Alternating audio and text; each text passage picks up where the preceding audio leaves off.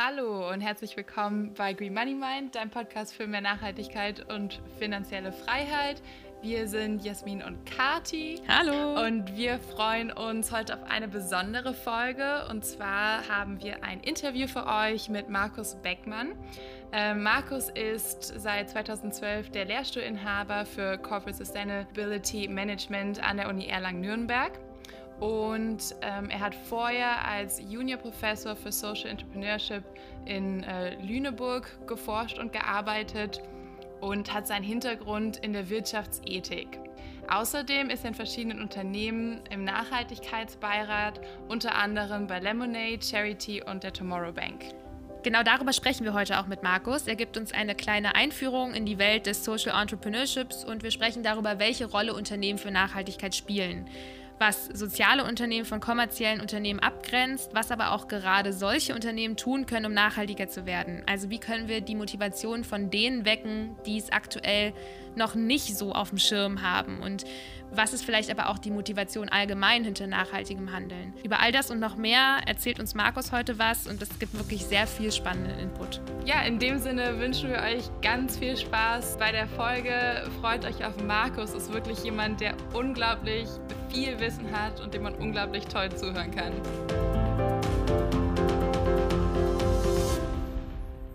Ja, Markus, schön, dass wir dich hier heute bei uns äh, begrüßen dürfen.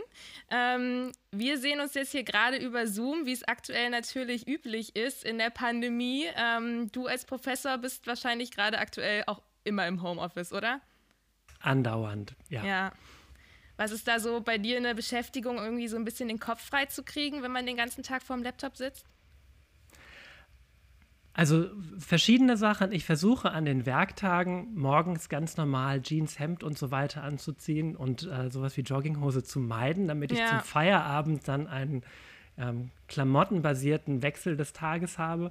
Und ich versuche mindestens zur Mittagspause, manchmal, wenn es geht, morgens oder abends einfach vor die Tür zu gehen, eine Runde zu drehen und dann einen kleinen Cut zu haben.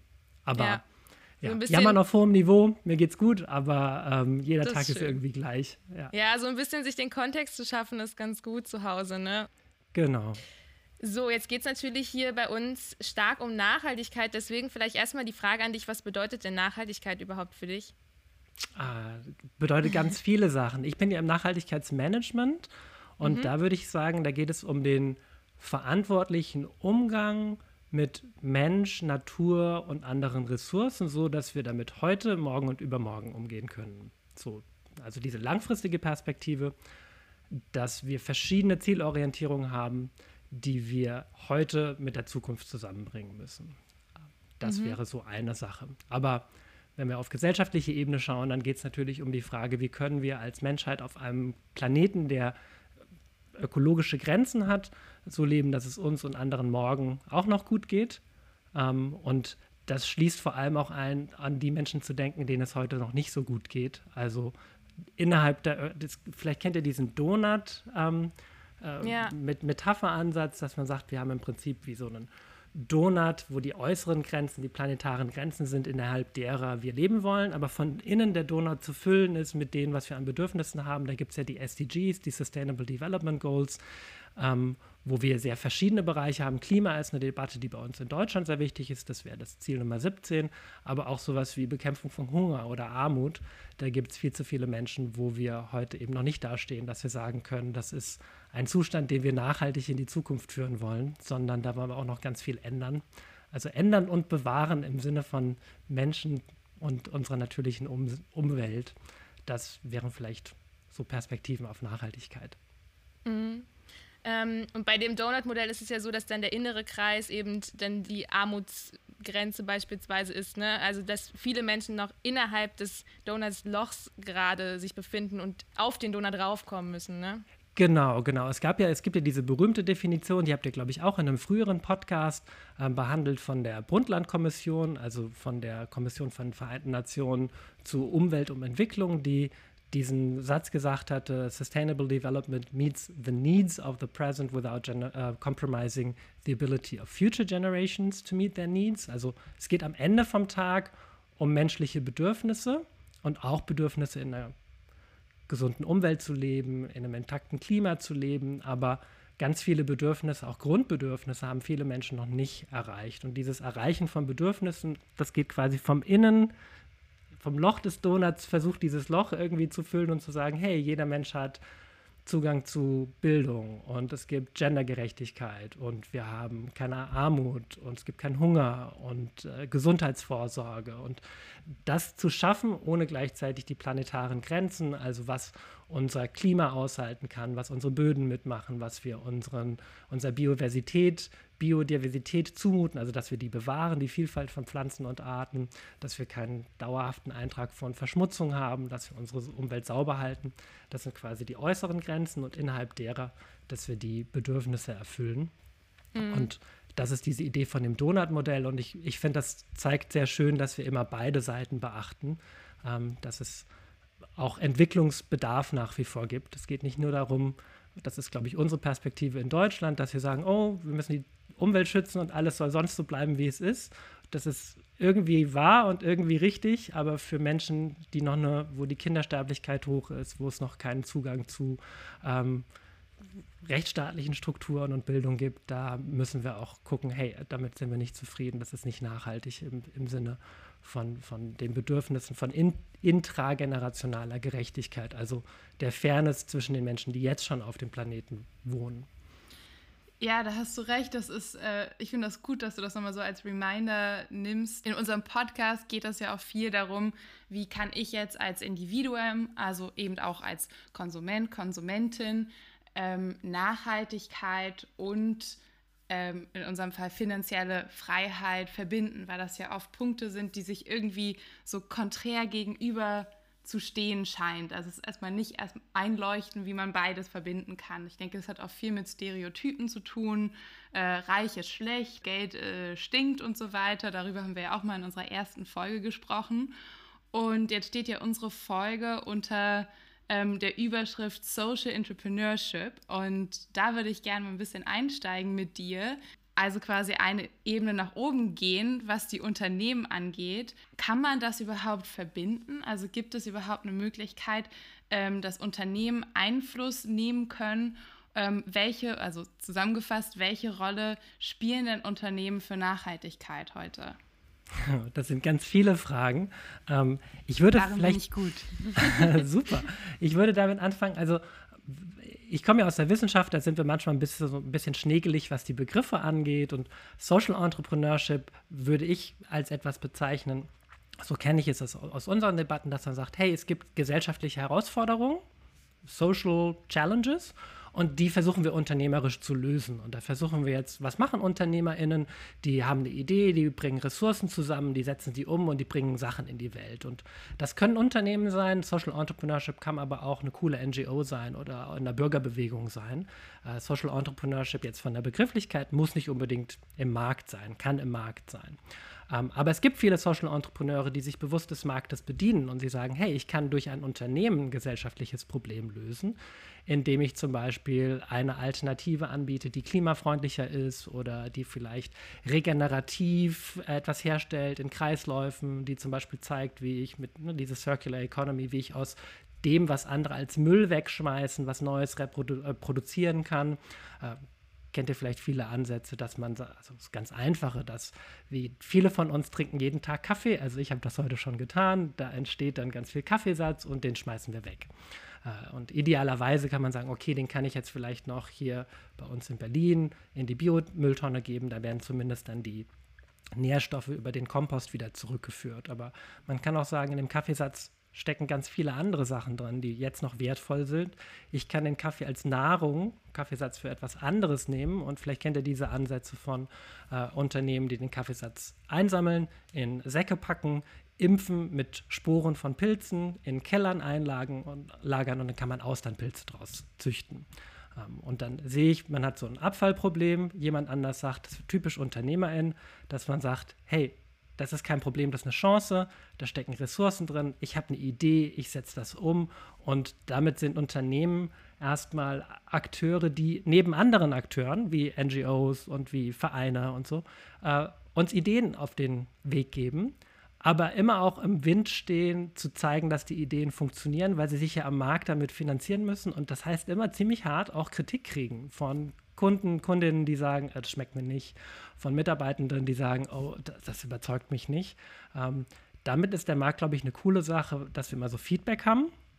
Wenn der Markt funktioniert, dass es dafür zum Beispiel Kunden und so weiter gibt. Da können Unternehmen viel tun, die können neue Angebote machen, äh, neue Produkte entwickeln, aber die Unternehmen können auch nicht alles alleine machen. Also wenn ein Problem zum Beispiel darin besteht, dass wir eine Klimakrise haben, weil CO2 zu billig ist oder keinen Preis hat, das können Unternehmen in der Nische tolle Angebote machen mit neuen alternativen Energieerzeugungsformen und so weiter. Aber um das Ganze groß zu machen, werden wir nur das Tempo kriegen, wenn dann die Politik sagt, oh, jetzt brauchen wir auch einen CO2-Preis. Das fällt der Politik aber viel leichter, wenn ähm, man den Kritikern dann sagen kann, die Kritiker, die sagen, es gibt ja gar keine Alternativen, und man sagen kann, doch, wir haben da ein paar Sustainable Entrepreneurs, die haben da schon gezeigt, dass das geht. Das ist vielleicht noch nicht 90 Prozent Marktabdeckung, aber gehen das haben wir schon bewiesen, dass es, dass es funktioniert. Also ich glaube, was ich damit sagen möchte, ich, die Unternehmen können neue Angebote entwickeln, können Nachhaltigkeitsprobleme aufgreifen, können Innovationen entwickeln, sind aber A nicht die einzigen und B schaffen es auch nicht immer alleine. Die brauchen uns Kunden, Kundinnen, die brauchen manchmal die Regulierung, ähm, brauchen auch manchmal die NGOs, die in den Hintern treten und äh, kritische Medien, Podcasts, die zeigen, dass es neue Themen gibt, äh, solche Sachen. Aber Du hast ja auch gefragt, was können denn Unternehmen allgemein zur Nachhaltigkeit machen? Da würde ich immer auch, um, um an den Anfang von unserem Gespräch zurückzukommen, sagen, naja, da kann man mit zwei Perspektiven drauf schauen. Das eine ist, wir wissen ganz viel über die Nachhaltigkeitsprobleme, Klimakrise und so weiter. Und da können Unternehmen überlegen, hey, die Probleme verursachen, weil wir häufig einen negativen Abdruck haben, Fußabdruck. Wie kann man diesen Fußabdruck kleiner machen?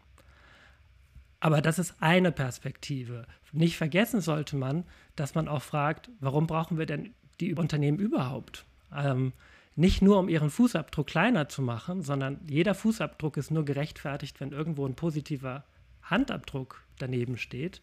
Und dann auch fragen, warum braucht man denn eigentlich, also wenn mir manchmal sagen mir Studis, ich karikiere jetzt so ein bisschen. Auch wenn ich groß bin, dann gründe ich ein Unternehmen und das ist klimaneutral. Und dann sage ich, cool, aber was macht ihr denn?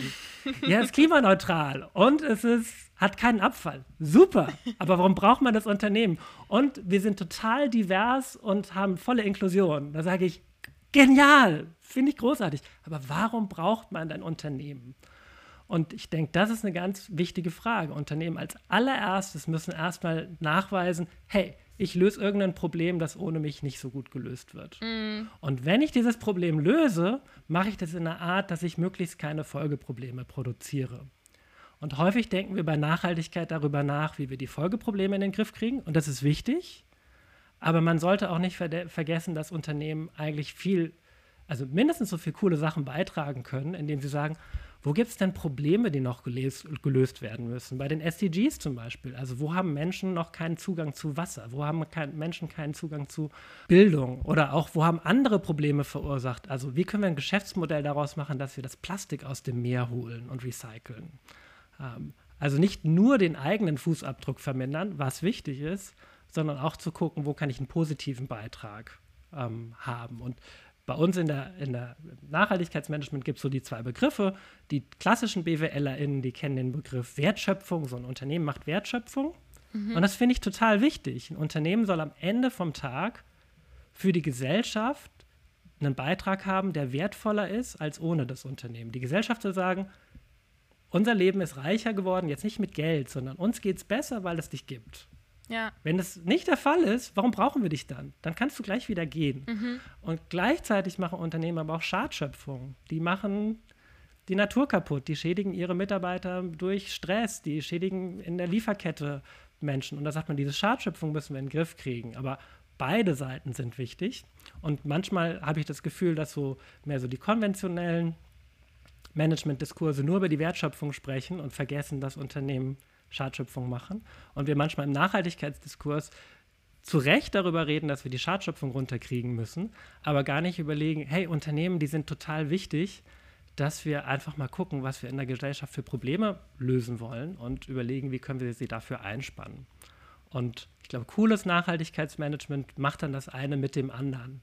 Also wie zum Beispiel, wir sehen, es gibt Schadschöpfung meinetwegen von anderen, die verursachen Müll und wir entwickeln jetzt Wertschöpfung, indem wir daraus durch Upcycling, durch äh, regenerative Landwirtschaft, durch andere Sachen neue coole Produkte, neue coole Angebote machen und durch die Vermeidung von Schadschöpfung, also indem der Fußabdruck kleiner wird, der Handabdruck größer wird. Und wenn wir das hinkriegen, das ist so der Königsweg. Ist nicht einfach, heißt nicht, dass es immer gelingt, aber ich glaube, das können Unternehmen im Idealfall. Und das ist vielleicht so ein Polarstern, an dem man sich orientieren kann, ohne zu sagen, dass Unternehmen das immer hinkriegen oder dass, wenn sie es behaupten, das immer stimmt, mhm. ähm, dass sie es hinkriegen. Okay, aber die Begriffe Wertschöpfung und äh, Schadschöpfung sind doch schon mal ganz gut im Hinterkopf zu behalten. Und ähm, jetzt hast du ja auch schon so ein bisschen auf diesen Unterschied von den kommerziellen Unternehmen und den sozialen Unternehmen äh, hingewiesen damit. Und was kann man denn da sonst noch so abgrenzen voneinander, wie man vielleicht auch so ein soziales Unternehmen gut erkennen kann? Ich glaube, die Abgrenzung ist in den letzten Jahren nicht einfacher geworden, weil ich eine Hybridisierung wahrnehme. Mhm. Früher gab es so relativ klar so die Non-Profit-Geschichte und die For-Profit-Geschichte. Und dazwischen war die Grenze vergleichsweise klar. Und jetzt glaube ich, dass die, äh, es viele Non-Profits geht, die mehr auch in, in Marktstrukturen ähm, reingehen, aber auch viele Unternehmen, die Richtung Nachhaltigkeit gehen. Wenn ich jetzt überlegen müsste, was so Lack, wie heißt das? Lackmustest, oder? Das war es in der Chemie mhm, früher, dass man stimmt. guckt, so ein Test. Und, und jetzt denke ich an einen Praxispartner, mit dem wir vor zwei Wochen ein Webinar hatten. Vielleicht kennt ihr Goldeimer, total cooles Unternehmen, ja, kennen viele ja. vielleicht in der, in der Szene.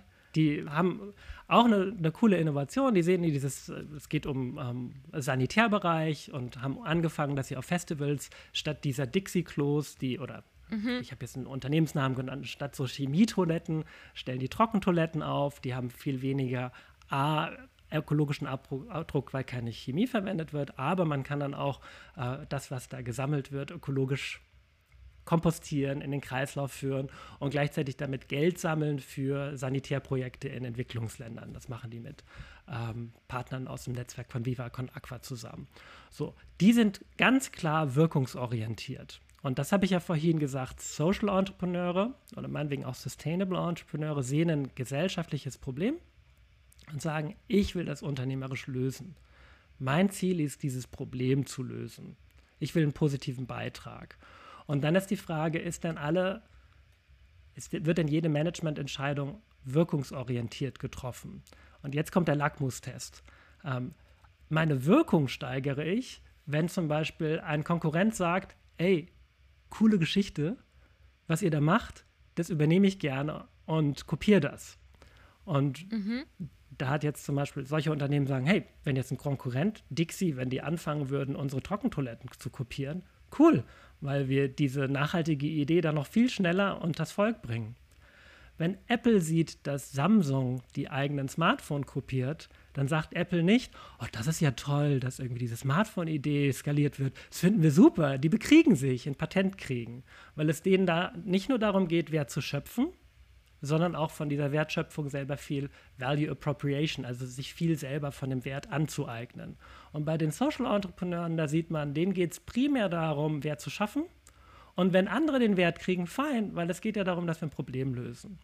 Also die Rolle von Partnerschaft, wie sehr man sich skalieren lässt, wie viel man von dem eigenen Mehrwert abschöpfen möchte, da ist, glaube ich, schon eine Trennlinie zwischen den eher social-orientierten, wirkungsorientierten und den For-Profits. Aber auch da gibt es, mhm. finde ich, fließende Grenzen, weil natürlich für Unternehmen, die von sich sagen, hey, wir haben ein richtig cooles, nachhaltiges Geschäftsmodell, der Rückfluss von Wert auch heißt, dass das, was man macht, größer machen kann. Also man muss ja das Geld nicht als Dividende ausschütten und damit auf die Seychellen zum Kurzurlaub zu fliegen. Man kann ja auch sagen, hey, je mehr wir Geld verdienen, desto eher können wir unser Geschäft groß machen, in dem Sinne, dass wir noch mehr Zielgruppen erreichen, dass wir noch mehr Marktanteil von den konventionellen abnehmen, dass wir noch mehr die nicht nachhaltigen Angebote verdrängen. Ähm, und da kommt es, glaube ich, sehr stark auch auf das individuelle Geschäftsmodell an. Also die Art und Weise, wie ein Unternehmen ein nachhaltiges Problem angeht, wie sie damit Geld verdienen und was die relevanten Alternativen sind. Ähm, aber wir sehen viele, nicht nur UnternehmerInnen, sondern auch MitarbeiterInnen, die sagen, hey, ich möchte gern für ein Unternehmen arbeiten, wo mich motiviert, am Ende vom Tag nicht nur zu sagen, ey, wir haben den Umsatz um 12 Prozent gesteigert, sondern ich sehe, wir haben eine positive Wirkung und ich habe einen Beitrag dazu gehabt. Und ja. das finde ich wichtig, dass Unternehmen sich immer die Frage stellen, was ist denn eigentlich mein Beitrag bei dem Fußabdruck runterbringen und was ist mein positiver Handabdruck? Kann ich das überhaupt erklären? Verstehen meine MitarbeiterInnen, was das ist? Ähm, und ich glaube, da sind diese nachhaltigen Unternehmen richtig gut, sich diese Sinnfrage zu stellen. Und ich glaube, das ist auch ein, in dem Sinne ein Wettbewerbsvorteil, weil wenn jeder eine Orientierung hat und alle an dem gemeinsamen Ziel arbeiten, dann arbeitet man gerne in so einem Unternehmen und kriegt am Ende vom Monat nicht ein Schmerzensgeld überwiesen für die Tätigkeit, sondern man kriegt halt, das ist in dem Sinne wieder eine schöne Win-Win-Lösung. Man, man kann etwas Sinnvolles mit einem eigenen Einkommen verbinden. Und ich glaube, danach sehnen sich viele Menschen mhm. jetzt auch, was Arbeitsmarkt angeht. Trotzdem ja, ähm, sind ja diese nachhaltigen Unternehmen, die du genannt hast, ähm, die wir brauchen, auch unbedingt für unsere Zukunft brauchen, meiner Meinung nach nur ein Stück vom Kuchen. Wenn man mal unsere Ist-Situation betrachtet, könnten wir nicht heute einfach Tankstellen abschaffen oder ähm, Discounter abschaffen, weil da wieder unser ganzes System ja dran hängt. Ne? Ob es irgendwie ähm, ja, jemand ist, äh, der Arbeitslosengeld 1 bezieht äh, oder 2 bezieht und sich deswegen gar nichts anderes auch leisten kann, als zu so einem Discounter zu gehen. Ähm, den würden wir ja ziemlich auflaufen lassen, wenn wir jetzt plötzlich nur noch nachhaltige Unternehmen hätten was können denn, also ich frage, damit es erstmal eine Frage bleibt, ähm, was können denn solche Unternehmen tun, die jetzt nicht in erster Linie ähm, nachhaltig sind, aber trotzdem, ja, es, der Begriff ist ja gerade sowieso in jeder Munde, äh, systemrelevant sind? Ja, ich finde es wichtig, dass du auch nochmal ähm, eben gesagt hast, wir müssen aufpassen, dass man da nicht aus so einer Eco-Chamber, nicht Echo-Chamber, sondern Eco, also aus der Öko-Filterblase heraus. Wir sind ja alle in unseren mhm. Filterblasen und auch in der Nachhaltigkeit sind wir manchmal nicht nur in der Eco-Chamber, sondern auch in einer Ecological, also Öko-Filterblase und oder Sozi sozialen Filterblase. Und ich könnte jetzt ohne Probleme sagen, schaff die Tankstellen ab äh, denn ich habe eine Bahncard 100 und fahre mit öffentlichen und ich kann mir das erlauben, aber A, weil ich mir es finanziell erlauben kann und B, weil ich in einer Großstadt wohne, in der Nähe von einer U-Bahn-Station. Und wenn man auf dem Land wohnt oder wenn man morgens Frühschicht hat oder äh, es gibt Menschen, die brauchen Auto. Und da finde ich sehr wichtig, darüber nachzudenken, wie man jetzt auf dem Schirm hat, dass da ganz wichtige Bedürfnisse dranhängen. Menschen, die günstig einkaufen müssen, Menschen, die einfach Mobilitätsbedürfnis mhm. haben. Und man überlegt, wie können wir denn diese Mobilitätsbedürfnisse anders hin, anders, zum Beispiel Mobilität anders bereitstellen. Gut, jetzt haben wir ähm, ja die Diskussion darüber, dass wir bei Mobilität von Verbrennungsmotoren auf äh, E-Motor perspektivisch gegebenenfalls auch auf Wasserstoff umstellen. Und da ist ja im Moment eine Diskussion, was können denn Tankstellenbetreiber hier spielen für eine Rolle? Und da gibt es ja auch die Idee zu sagen, hey, vielleicht müssen jetzt Ladestationen auch in die Tankstellen rein. Ähm, aber auch bei Tankstellen kann man überlegen, das, was ihr anbietet, könnt ihr das mit einem geringeren Abdruck machen. Bei jedem Unternehmen würde man aus Nachhaltigkeitssicht gucken, was sind bei euch denn die materiellen Themen, was denn wesentlich? Und dann ist bei einer Tankstelle vielleicht die Frage, okay, im Kern könnt ihr dazu beitragen, dass man Mobilität effizienter bereitstellt. Jetzt wissen wir das zum Beispiel, ich denke jetzt laut, ich habe noch nie über Tankstellen nachgedacht, aber ähm, bei Mobilität wissen wir, dass Autos zum Beispiel ähm, der Verbrauch auch davon abhängt, ob die Getriebe richtig geölt sind und die ähm, Reifen mit dem richtigen Trunk befüllt sind. Jetzt könnte man an der Tankstelle auch Services anbieten, zu gucken, ist dein Auto denn zum, mit dem gegebenen Auto, was du hast, denn zumindest ökologisch effizient eingestellt? Das würde ich jetzt überlegen. Das könnte ich als Service anbieten, der passt zu einer Tankstelle.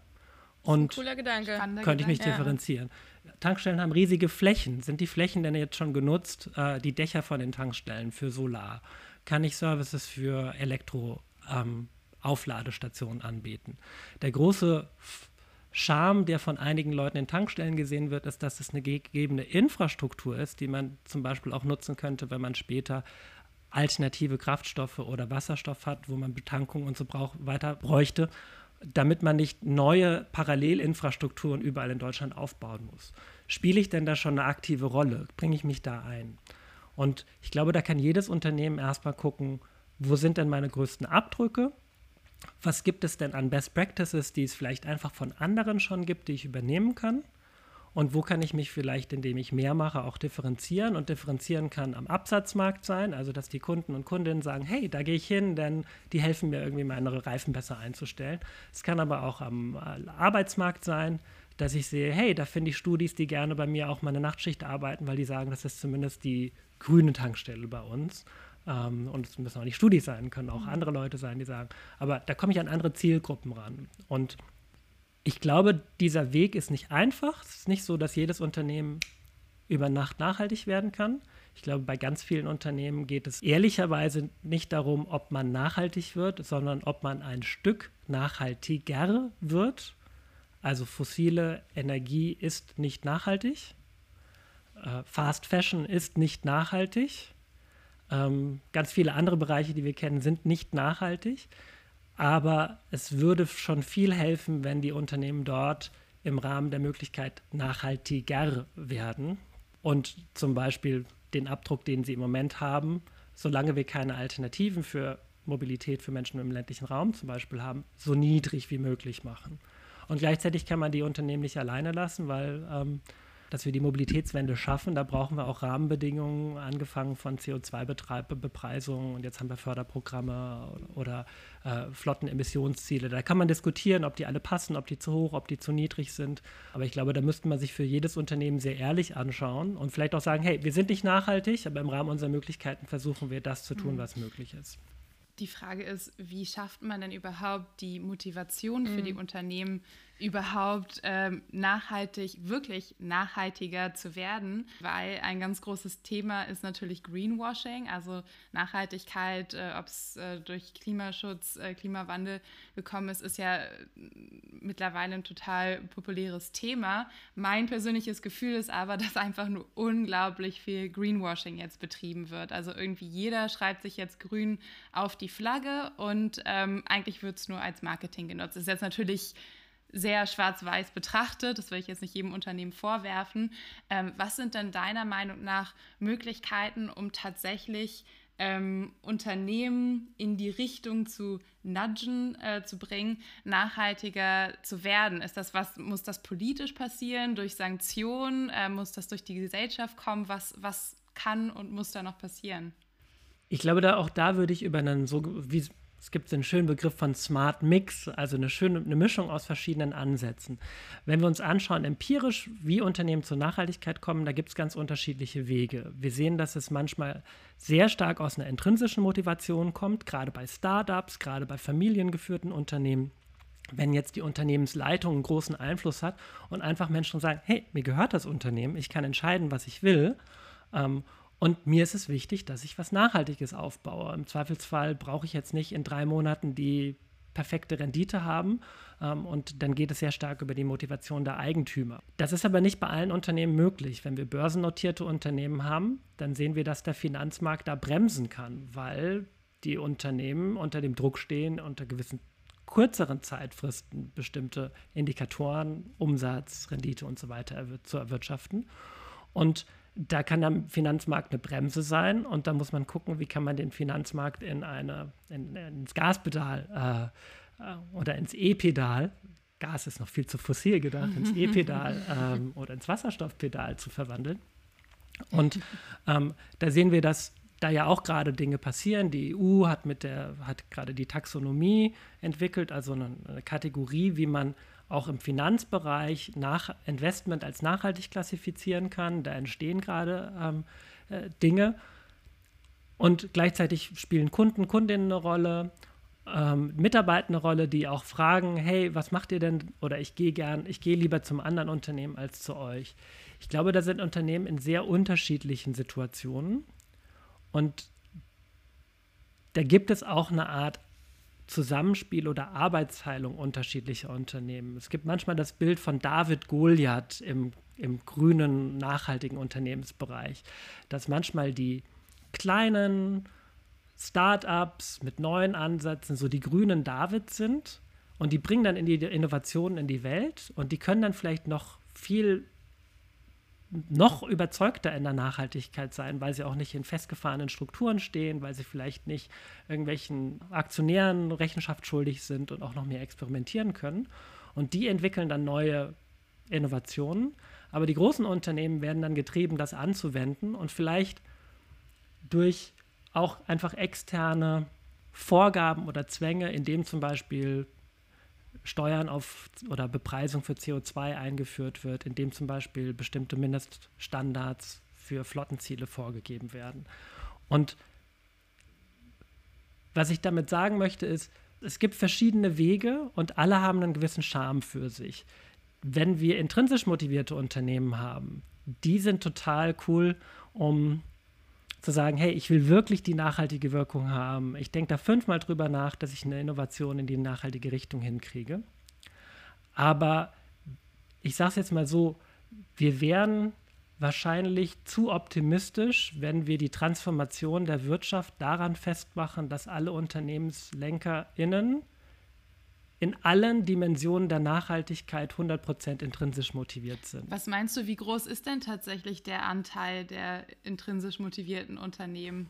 Das ist eine gute Frage. Da müsste ich jetzt drüber nachdenken. Ähm, also intrinsisch motiviert, ich glaube, dass die allermeisten ManagerInnen, die ich kenne, glaube ich, von sich selber auch sagen würden, sie gehen abends lieber ins Bett und schauen sich in den Spiegel, wenn sie sagen, ich habe die Welt jetzt nicht in, die, in den Abgrund gewirtschaftet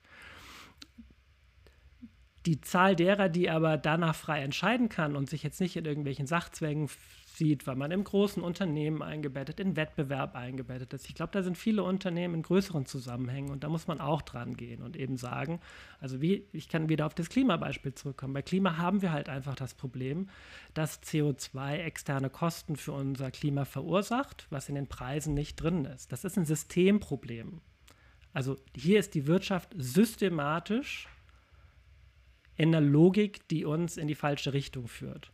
Und ein Systemproblem, was auf globaler Ebene besteht, durch die individuelle Motivation zu lösen, das ist halt ein Lösungsansatz, der zum Problemart nicht wirklich passt. Äh, da würde ich sagen, okay, da können wir Unternehmen sagen, ich will von mir aus klimaneutral sein, weil ich das auf meine Rendite irgendwie nehme. Oder ich bin ein Unternehmen, das in der Nische ist, ich finde mir ein paar Kunden, die das honorieren. Aber wenn das nicht der komplette Markt honoriert, dann werden wir immer einen Teil von Unternehmen haben, die können, da, da, sagen vielleicht sogar die Leute, ich bin intrinsisch motiviert, aber mein Unternehmen fliegt vom Markt, weil die Wettbewerber nicht mitmachen. Und da brauchen wir einfach auch äh, Rahmenbedingungen. Und in Deutschland fangen wir jetzt mit der CO2-Bepreisung glücklicherweise an. Ähm, die versuchen, diese Systemprobleme auch auf der Systemebene zu lösen. Aber was ich ein ganz spannendes Zitat finde, was Elisa, die Nachhaltigkeitsmanagerin von Einhorn, die Kondome und Periodenprodukte mhm. produzieren, immer sagt, wenn, wenn alle Unternehmen in dem Anteil, wie wir es tun, in unserem kleinen Startup, einen Fokus auf Nachhaltigkeit legen, indem sie halt wirklich die Mitarbeitenden für ähm, den Nachhaltigkeitsbereich anstellen. Das sind bei Einhorn 25 Prozent aller Mitarbeitenden, die sich um die Nachhaltigkeit dort kümmern. Ähm, ja. Wenn das dann so, wenn das auch in großen äh, Unternehmen passieren würde, dann kann man da ja trotzdem auch schon viel, viel mehr machen. Also wenn 25 Prozent der Angestellten bei Nestle oder was auch immer sich um Nachhaltigkeit kümmern würden, kann man da nicht auch schon was machen, auch wenn es noch gar nicht diese ganzen politischen Regulierungen gibt, die wir brauchen? Ich finde das eine spannende Überlegung. Ich glaube, wenn im Prinzip ist ja die Frage, was können Unternehmen alleine machen? Und ich glaube, Unternehmen können entscheiden, wie sie sich intern organisieren. Sie können sagen, wir führen jetzt eine riesige Nachhaltigkeitsabteilung ein oder in jedem Team eine Nachhaltigkeitsmanager, Managerin. Aber jetzt müssen wir überlegen, ob das nachhaltig ist, also ob das funktioniert, sowohl wirtschaftlich als auch ökologisch und sozial, entscheiden ja nicht die Unternehmen alleine. Mhm. Die Unternehmen sind ja eigentlich nur die Organisationen, die so ein Beziehungsnetzwerk aufbauen, wo sie sagen, hey, es gibt Kunden, die brauchen was, es gibt Lieferanten, die haben für uns Vorprodukte, es gibt Mitarbeitende und Mitarbeiterinnen, die hätten gerne einen Job und wir schaffen jetzt ein Geschäftsmodell, das alle zusammenbringt. Und ich glaube, was man nicht vergessen darf, ist, also Unternehmen wie Einhorn und so weiter, finde ich total toll. Äh, die sind aber in der Situation, dass sie sagen, ich fange mit einer nachhaltigen Idee an und zu der suche ich mir dann meine Kunden und Kundinnen die sind bereit, das auch alles mitzutragen. Da sind auch die Produkte ein, ein Stück weit ein bisschen teurer. Da habe ich auch meine Mitarbeitenden, die mitgehen.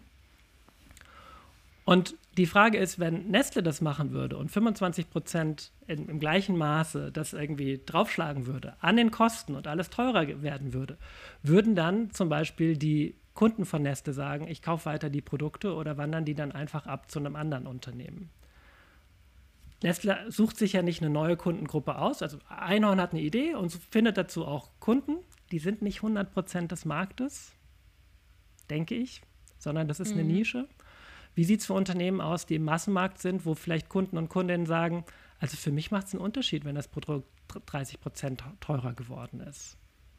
Und wenn das Unternehmen dann entscheidet, wir machen das trotzdem und die Kunden gehen weg, dann sehen wir, ist das nicht nachhaltig. Also wir hatten ja schon mal das 3-Liter-Auto von VW. Da ist VW vorgegangen und kein Kunde hat es gekauft. Wir hatten auch von Puma eine InCycle Collection, die war vollkommen Circular Economy, also kreislauffähig. Da wurde alles, konnte man zurückgeben. Die Kunden haben das nicht gekauft und die Sachen nicht zurückgebracht. Also ich glaube, wir sollten die Unternehmen nicht aus der Verantwortung lassen. Also es ist kein Punkt zu sagen, die Unternehmen können ja nicht anders. Die Unternehmen sollten im harten Wettbewerb stehen, zu gucken, wie kann ich mein Geschäftsmodell immer ein Stück weit nachhaltiger oder disruptiv noch viel nachhaltiger machen. Aber die Vorstellung, dass Unternehmen das tun können, ohne die Kunden und Kundinnen, und dass man Dinge aus einer kleinen Nische eins zu eins skalieren kann auf den kompletten Markt, wenn die Nische nicht repräsentativ für den Gesamtmarkt ist. Da wäre ich zumindest vorsichtig, denn wir wissen aus der Vergangenheit, dass wenn Unternehmen sich zu viel vor oder wenn Unternehmen sich Sachen vornehmen, die nicht gut durchdacht sind, sie sich, wenn sie sich die Finger mal verbrennen mit Nachhaltigkeit, dann sagen, oh, das haben wir mhm. schon mal mhm. probiert. Mhm. Und da muss man auch ein bisschen aufpassen. Also wie gesagt, ich will die Unternehmen nicht von der vom, Haken, das, lassen. vom Haken lassen. Ähm, aber ich glaube, die, die, ein Unternehmen, was in der Nische sich ein neues Geschäftsmodell entwickelt, hat andere Möglichkeiten als Unternehmen, das im Massenmarkt schon bestehende Strukturen hat und auch mit anderen Wettbewerbern sich auseinandersetzt. Und insbesondere dann, wenn ich sehe, die Nachhaltigkeit kann nicht im, also eigentlich gibt es zwei Möglichkeiten. Möglichkeiten.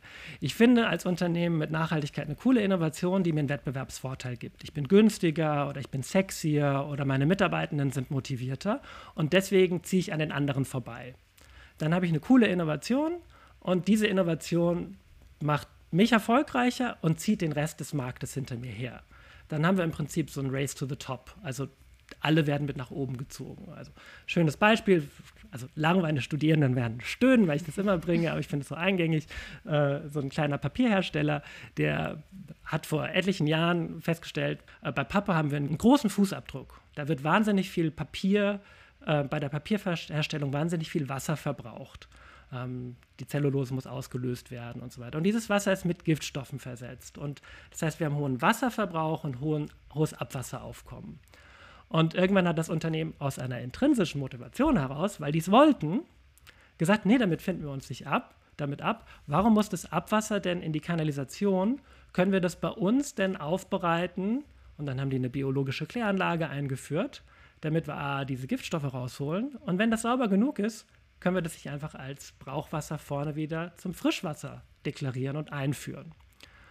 So, das war am Anfang eine Investition, aber das hat dem kleinen Unternehmen 400.000 Euro jedes Jahr gespart mit, glaube ich, 100 Mitarbeitenden. Also 4.000 Euro pro Nase wurden jedes Jahr gespart, weil diese Kanalgebühren gespart wurden.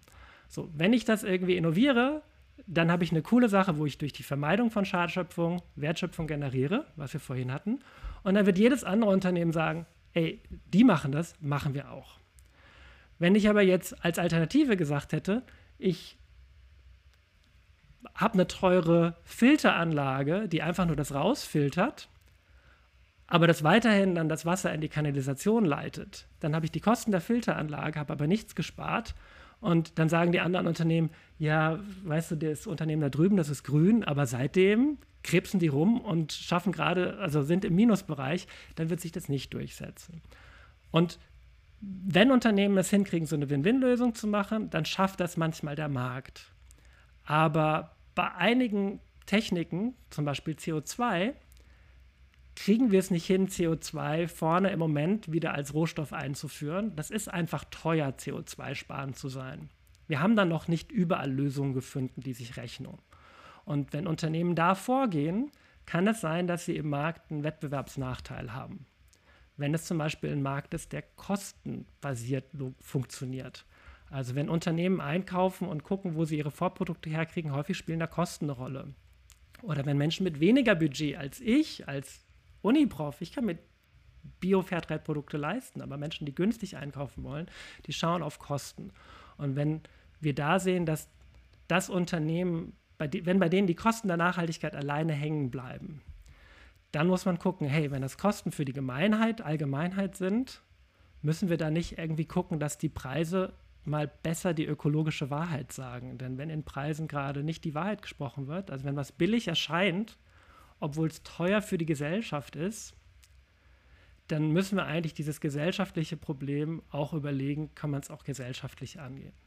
Also, aber jetzt viel zu lange geredet, aber weil ich sage, manchmal haben Unternehmen eine Nachhaltigkeitsidee, damit können sie einen Wettbewerbsvorteil hinkriegen.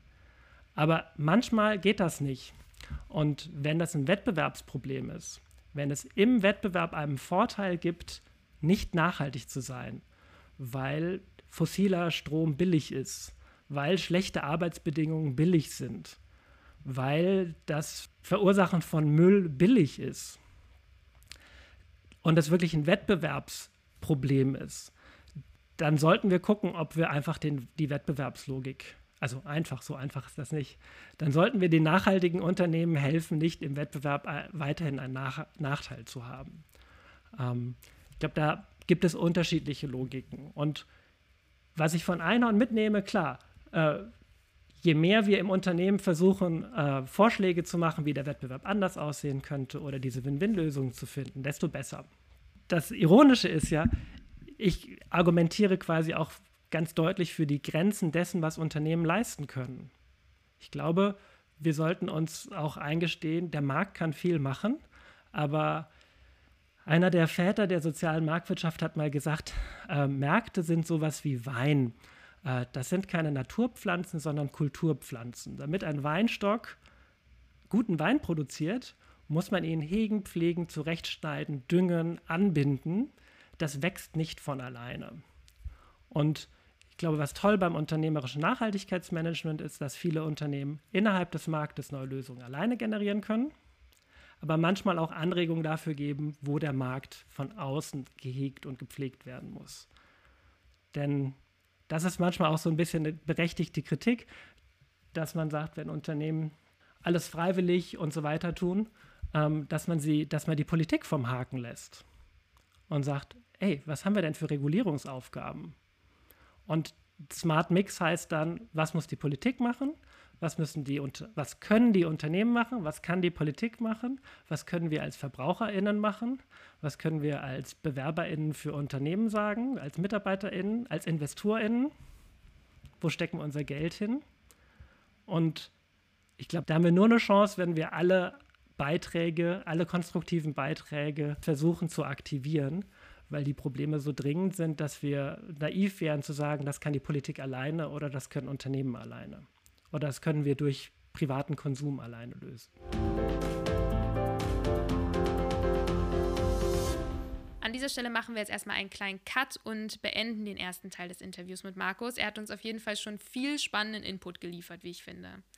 Im zweiten Teil weiten wir dann das Themenfeld des sozialen Unternehmertums etwas weiter aus und sprechen auch über die Bereiche, die er eben gerade schon angesprochen hat, nämlich politische Regulierungen und unser Konsumentinnenverhalten. Aber auch über das Thema Perfektionismus in dem Zusammenhang. Wenn euch die Forschung von Markus interessiert oder ihr da mal genauer nachlesen wollt, dann schaut doch mal auf der Uni-Webseite vorbei, die haben wir euch in der Beschreibung verlinkt. Bis dahin wünschen wir euch alles Gute und freuen uns auf die nächste Folge mit euch. Macht's gut!